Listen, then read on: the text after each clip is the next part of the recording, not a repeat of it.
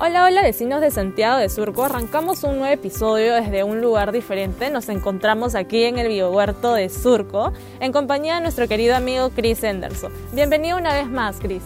¿Qué tal, Andrea? ¿Cómo estás? Buen día. Buen día a todos los vecinos de Surco. Chris, la semana pasada estuvimos hablando acerca de algunos tips que deberíamos seguir para tener un biohuerto en casa. Y un punto al cual generó muchas preguntas fue el, el de los fertilizantes. Y ya que últimamente se escucha mucho sobre el tema de la agricultura ecológica, quería preguntarte acerca de esto. ¿Qué son los fertilizantes ecológicos? Ok, los fertilizantes eh, ecológicos van a ser eh, nutrientes eh, que van a aportar a, la planta crecimiento, le van a aportar desarrollo. Estos nutrientes van a ser generados naturalmente por la descomposición de ya sea materia orgánica y que, que podamos utilizar para crear eh, ya sea eh, lixiviados, ya sea eh, lo que son abonos como ya conocemos como el compost o también como ácidos húmicos que también ya hoy en día ya se está dando en, el mercado. ¿no? por ejemplo, aquí en el biohuerto ya hemos hecho videos en los cuales mostramos a las personas cómo hacer un fertilizante ecológico sólido, por ejemplo, como lo es el compost.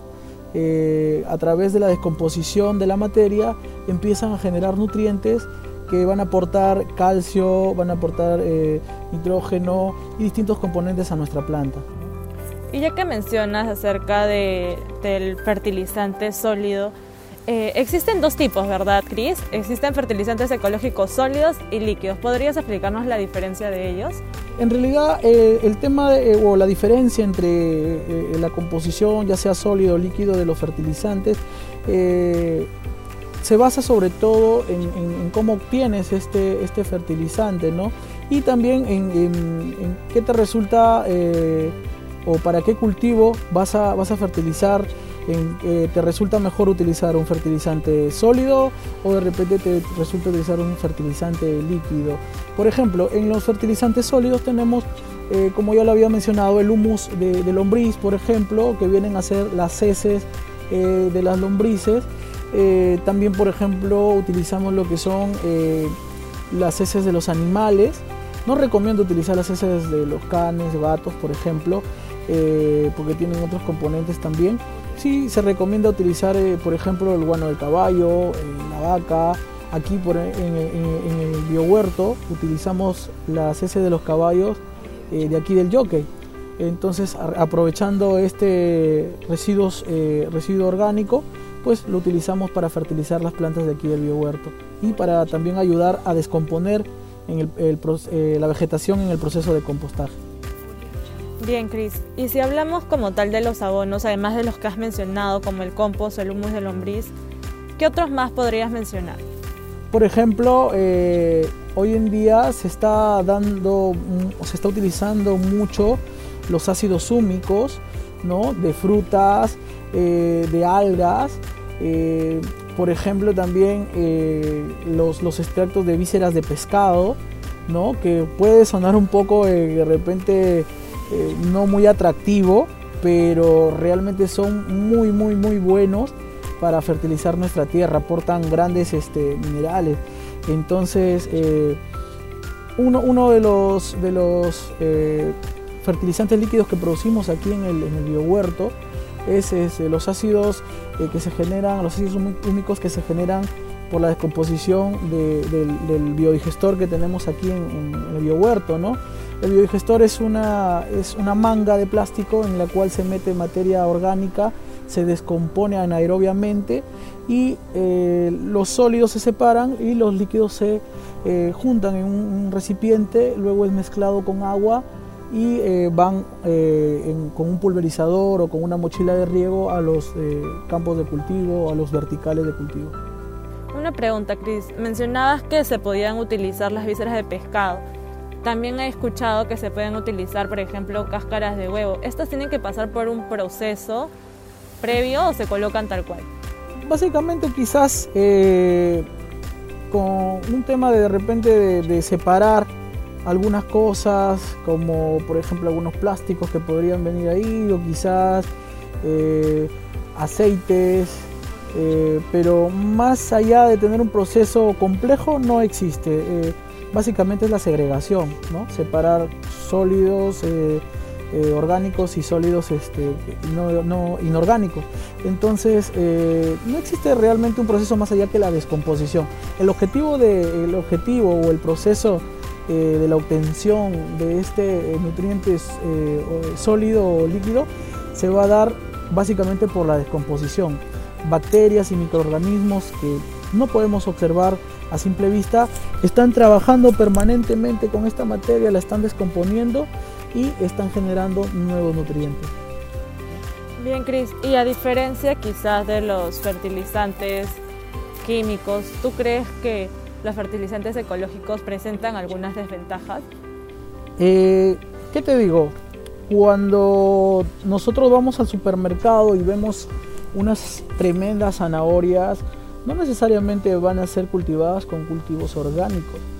Y quizás hoy en día ya hemos entrado en, esto, ¿no? Que, se genera o es regla de vida generalmente, que todo entra por los ojos, no calificas al alimento y muchas veces a la persona por, por lo que ves, o si no, eh, ya tienes una primera impresión y ya este es suficiente para tener un calificativo de algo.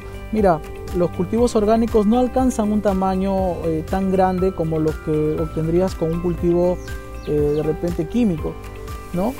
Pero el sabor y la nutrición es incomparable. Eh, vamos, es mejor preferir calidad que cantidad. De nada te sirve de repente, no sé, 100 gramos, que una, una zanahoria pese 100 gramos y, que no tenga sabor o que de repente no te aporte los nutrientes que realmente necesitan. Adicionalmente, de no saber si tienen algunos componentes químicos aún dentro y tú eso te lo llevas a la boca, que es muy probable porque ese tamaño no se alcanza así nada más. Eh, mira, cuando los, los químicos llegaron a la agricultura, el campesino o el agricultor se emocionó mucho al ver que con sus eh, fertilizantes eh, lograban cosechas más rápidas, más abundantes, de gran tamaño. Pero no se, dieron el, no se dieron cuenta del daño que empezaban a hacerle a la tierra. Hoy en día eh, esa tierra ya no funciona si no utiliza un fertilizante químico. ¿Por qué? Porque en la tierra hay pequeños microorganismos sin los cuales la planta no podría vivir. Como todo en esta vida, requerimos de otra persona o de otro ser viviente para poder ayudarnos. Asimismo, las plantas, las plantas realizan un proceso de simbiosis.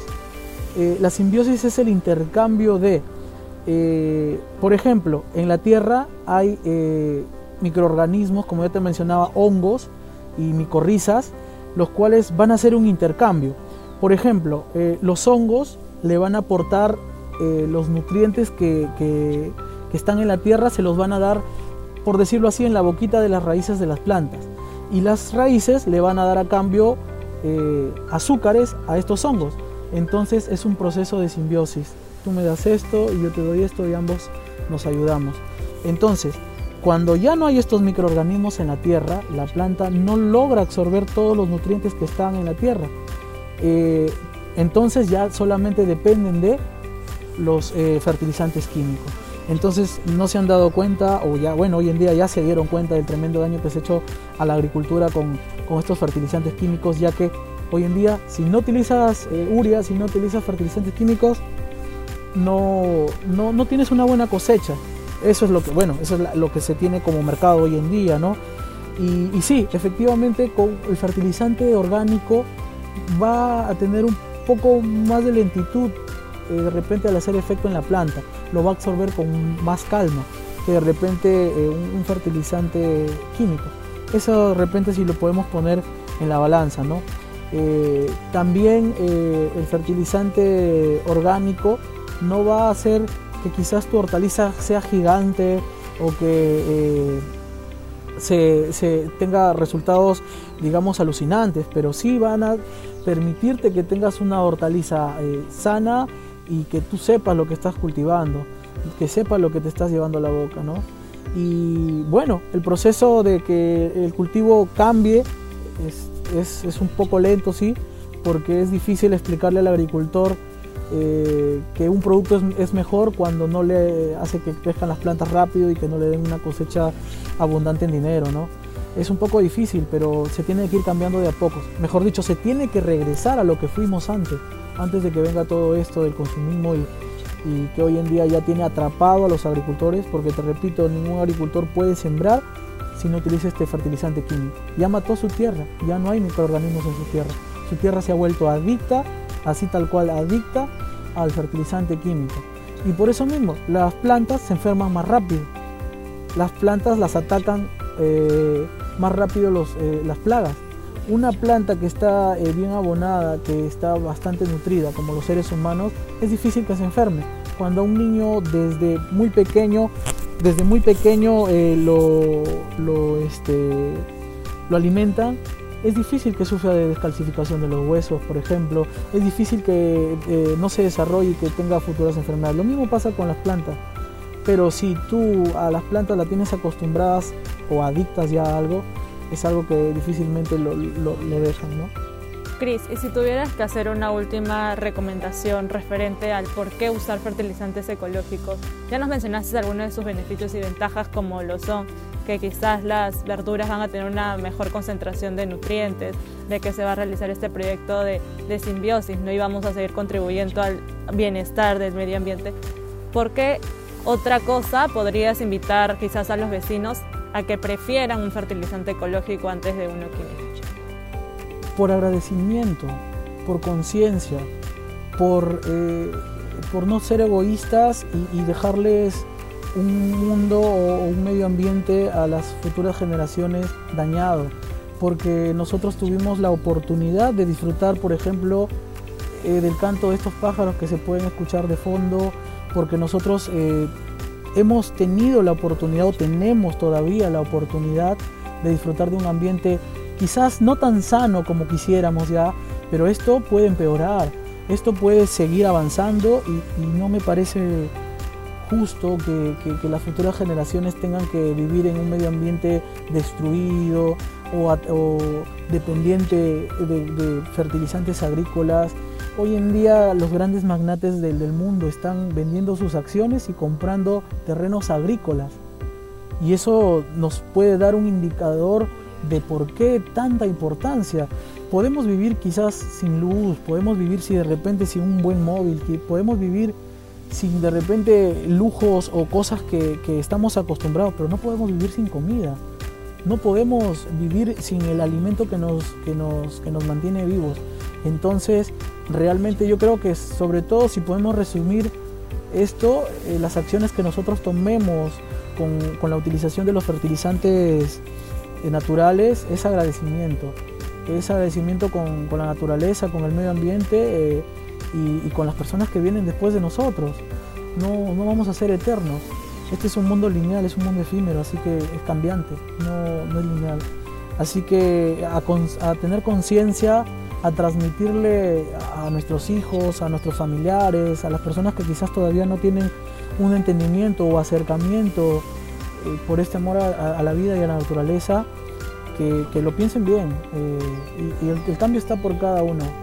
Eh, cada uno hace el cambio. Desde que yo empiezo a utilizar ya fertilizantes naturales, le contagio a la otra persona, le comento a la otra persona, la otra persona le sirvo como ejemplo, esa persona también va a empezar a cambiar y, esa a su vez va a empezar a cambiar a su alrededor. No podemos esperar que, que un Estado o que alguien nos cambie la vida. Uno mismo tiene que empezar por cambiar eh, la, misma y, dar paso a que otros también lo tomen como ejemplo. Depende de, cada uno seguir eh, manteniendo esto tan hermoso que se llama Perú. ¿no? Y nada, invitarlos a todos que, practiquen, que prueben en casa con estos fertilizantes. Va a ser bastante entretenido generar tu propio fertilizante, enseñarle a tus hijos, compartir con ellos, aprender con ellos. Por el trabajo no se tiene muchas veces el tiempo eh, necesario para entablar esa conexión, pero muchas veces eh, las actividades como esta, de plantar, de, generar este, fertilizantes naturales, van a permitir te aseguro que, logres esa conexión que muchas veces a veces la buscamos en un libro, en una, asesoría tremenda, ¿no? son cosas tan simples de la vida que las tenemos a la mano. que debemos empezar a, a ponerlas en práctica. Bueno, Cris, creo que como siempre es un placer tenerte con nosotros. Nos has abierto los ojos de muchas formas. Creo que ahora los vecinos van a poder tener una mayor conciencia de lo que significa quizás tener una planta en la casa, de, de la conexión que pueden generar no solamente con esa planta, sino también con su familia. Y bueno, agradecerte nuevamente y esperamos tenerte en un próximo episodio aquí en Surco Podcast. Muchas gracias Andrea, agradecerles a todos los vecinos eh, por el tiempo que nos brindan eh, que nos, sigan en el Facebook con todos los videos que vamos a seguir eh, compartiendo con ustedes, que siga este amor por la naturaleza. Vivimos en un distrito el cual muchos quisieran estar por aquí por, por la cantidad de, vegetación que tenemos, por lo lindo que es nuestro distrito, por lo lindo que, es tener 99 mil árboles en el distrito. Es, realmente eh, hermoso y privilegiado estar aquí. Así que vecinos surcanos, a poner en práctica todos estos consejos, sigan eh, a Surco Cultiva y continuemos, continuemos con este amor a la naturaleza, con este amor a Surco.